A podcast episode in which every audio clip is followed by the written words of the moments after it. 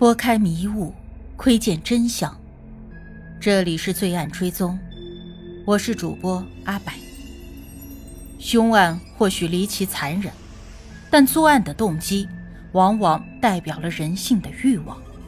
追踪真实罪恶，重返凶案现场，让我们开始今天的案件吧。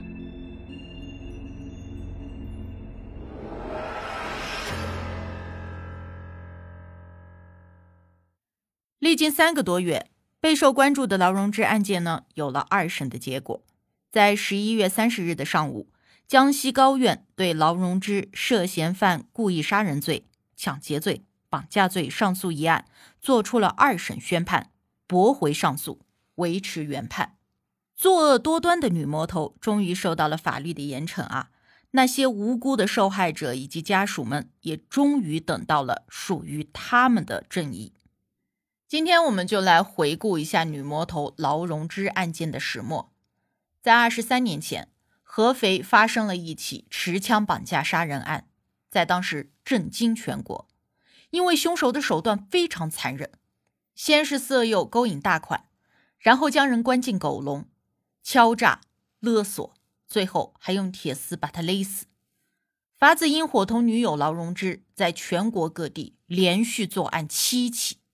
杀人、分尸、灭门，一时之间人心惶惶。在一九九九年，凶犯法子英被依法击毙。直到二零一九年，身负七条人命、潜逃二十年的劳荣枝才被抓捕归案，这件凶杀案也才算是真正的告一段落。在一审开庭的时候啊，有大量的市民前往现场参加了庭审旁听，法院门口排起了百米长队。申请旁听的当地市民表示：“这个人杀了这么多人，罪大恶极，我们就想看一下这个人的真面目。”在庭审现场，劳荣枝温顺的低头哭泣悔罪。他说：“他自己也是受害人，自己只是男友法子英性侵和赚钱的工具。他是受了男友的威胁，才走上了犯罪的道路。漏洞百出的狡辩，还有一脸无辜的惺惺作态。”让受害者家属们怒不可遏，这就让我想到了去年在网上发布的劳荣枝被捕的画面，姿色犹存的女人直视镜头，根本就看不出丝毫的惊慌还有悔意，她镇定自若，还笑意盈盈，令人遍体生寒。劳荣枝啊，出生于石油工人的家庭，她家里有五个孩子，她是最小的那个，从小到大。劳荣枝都是品学兼优的好学生，性格乖巧，长相漂亮，还考上了九江师范大学，前途一片大好。直到他十九岁的那年，劳荣枝爱上了杀人犯法子英，这个在当时已经成家，有个九岁的女儿，且坐过十一年牢的悍匪，恶行累累，在他的眼中却是英雄行径。法律意识淡薄，思想道德扭曲。劳荣枝与法子英私奔了，并且踏上了犯罪的道路。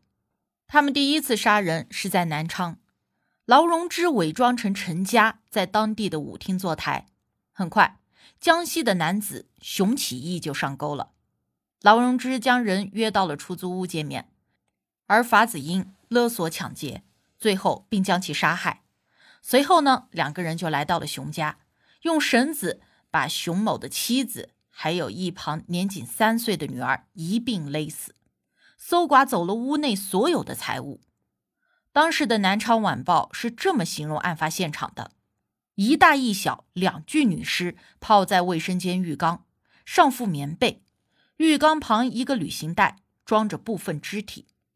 灭门案呢，在逃窜的过程中呢，他们占据了温州，杀人成性，房东女主人。以及朋友也无辜惨死。后来两个人逃到了合肥，又故技重施。劳荣枝化名沈灵秋，在当地的歌舞厅坐台，结识了自称有钱不知道怎么花的殷建华。混熟了之后呢，劳荣枝就约着他到自己的出租房。本来以为是销魂处，没有想到是夺命窟。殷建华一进门就被刀架在脖子上。捆住了双手后，塞到了特制的狗笼里。赎金三十万，不然就杀人。殷建华嘴硬，还偏就不信，怎么让他相信自己真的敢杀人呢？那就杀个人给他看呗。接下来出现了此案中最无辜的受害者——木匠陆忠明。这一天啊，陆忠明和平常一样开工。此时呢，他正在给即将上小学的大儿子筹学费。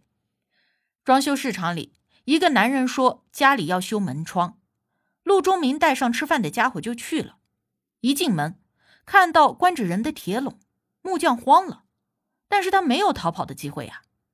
法子英在他的背部刺了二十多刀，木匠当场就身亡。为了震慑殷建华。陆忠明咽气之后，法子英还残忍地将他的头割下，藏在了劳荣枝花了五百元淘到的二手冰柜中。杀鸡儆猴的目的是达到了。殷建华写下了熟人字条之后没能幸免，又被用铁丝勒死了。也是因为这次勒索凶杀，殷建华的妻子向警方报了案。激烈的枪战之后，法子英被捕，而劳荣枝却逃了。这一逃就是二十年，整整的二十年，劳荣枝隐姓埋名。按照他在庭审上的说法，他是逃亡生涯暗无天日，他不敢面对自己。而实际上呢，劳荣枝二十多年辗转了多个城市，纵情声色场所。他做过陪酒、车模、售货员，家里还养了两条狗，周末会去画廊画画，还专门学了小提琴。甚至交了新的男朋友，在警方的云剑行动通过大数据研判，将劳荣枝捉拿归案之前，他一直像一个普通人一样生活在社会中，藏匿在厦门一家名为“真爱”的酒吧当中。他化名为雪梨，还是酒吧宣传照中的 C 位。据同事来说，劳荣枝很受客人的欢迎，追求他的人也不少，他的业绩非常高。一般一个月能拿一万块钱左右，在这里算是最高的，而且平时看起来很温柔，说话轻声细语，跟他们没什么不一样。私下里还会苦口婆心的劝酒吧里的妹妹，让他们不要在错的人身上浪费时间，完全就是一个知心姐姐的形象。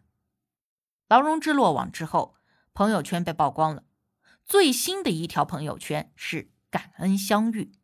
他的个性签名是“永远都学不会说谎，哄你开心的”，体重秤、镜子，还有银行卡余额。他就这么在人群中像个普通人一样的生活，看起来没有一点特别之处。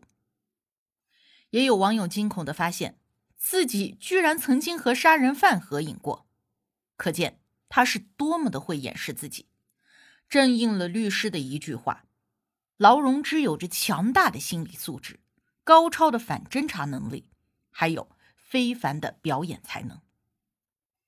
在二零二零年的十二月，一审开庭，劳荣枝流着泪痛斥了法子英是个残暴的恶魔，自己长期的被他胁迫。小木匠陆忠明的妻子朱大红看完这个杀人凶手的表演，只问了一句：“当时就距离三点一米。”很近的，陆忠明的惨叫声，他听不见吗？陆忠明死的时候才三十一岁，留下他和三个孩子，最小的才三岁，一个家都塌了。小女儿说：“这么多年，我们一家就过着像乞丐一样的生活，凶手早就该付出代价了。”二一年的九月，一审再次开庭，宣判了死刑。劳荣枝愣在当场。连说了两句：“我不服，我不服。”我相信法律不会冤枉一个好人，但也不会放过一个坏人。连检察官都为他的无耻震惊，提醒道：“劳荣枝，别把自己演成傻白甜了。”劳荣枝还是上诉了，而他的哥哥责怪律师不称职，没有为妹妹争取权利。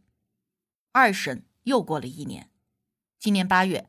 劳荣枝穿着防护服，戴着手铐，全程表现淡定，甚至当庭翻供。我没有色诱，法子英是疯子，检察官适合当剧本编剧。他说他要给全国人民一个交代，这些话连旁听的市民都忍不住发笑。十一月三十日，二审宣判，维持死刑判决，报请最高法核准。劳荣枝竟然还是不服，他表示还要上诉。小木匠的妻子朱大红却说，他会带着判决书去给亡夫上坟。然而，这迟到了二十三年的正义，却遭到了某些网友的质疑。我发现啊，真的有人在为他的柔弱、无辜和眼泪动容，陷入了谁弱谁有理的怪圈，觉得他只是跟错了人。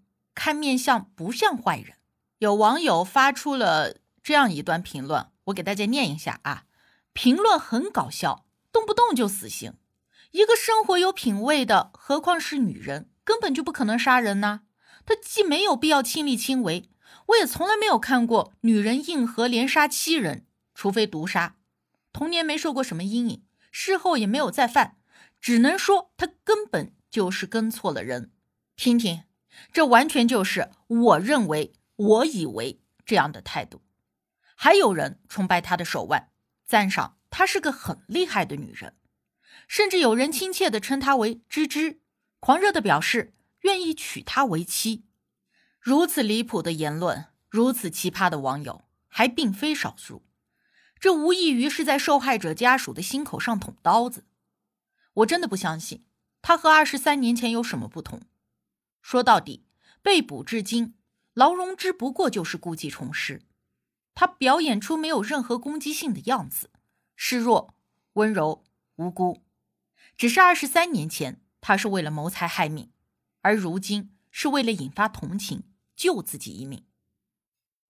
有一个心理学的概念啊，叫做“晕轮效应”，是指人们在交往认识当中，对方的某个特别突出的特点、品质。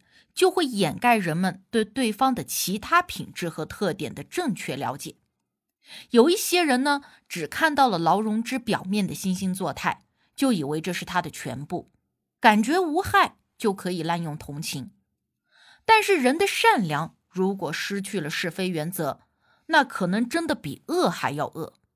所以，我只好将劳荣枝犯下的罪孽再一次展现在大家面前，对杀人犯的同情。是对受害者及其家人的二次伤害。不要被外表迷惑，也别让魔鬼重回人间。让我们铭记受害者遭遇的一切，让更多人看到他的真面目。最后，希望判决尽快的执行，让二十三年前的亡魂能够得到真正的安息。八世间奇案，看人间百态，品百味人生。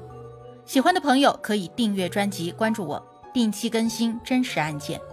你都看过或者听过哪些离奇的案件？欢迎留言讨论。我是阿柏，我们下期见。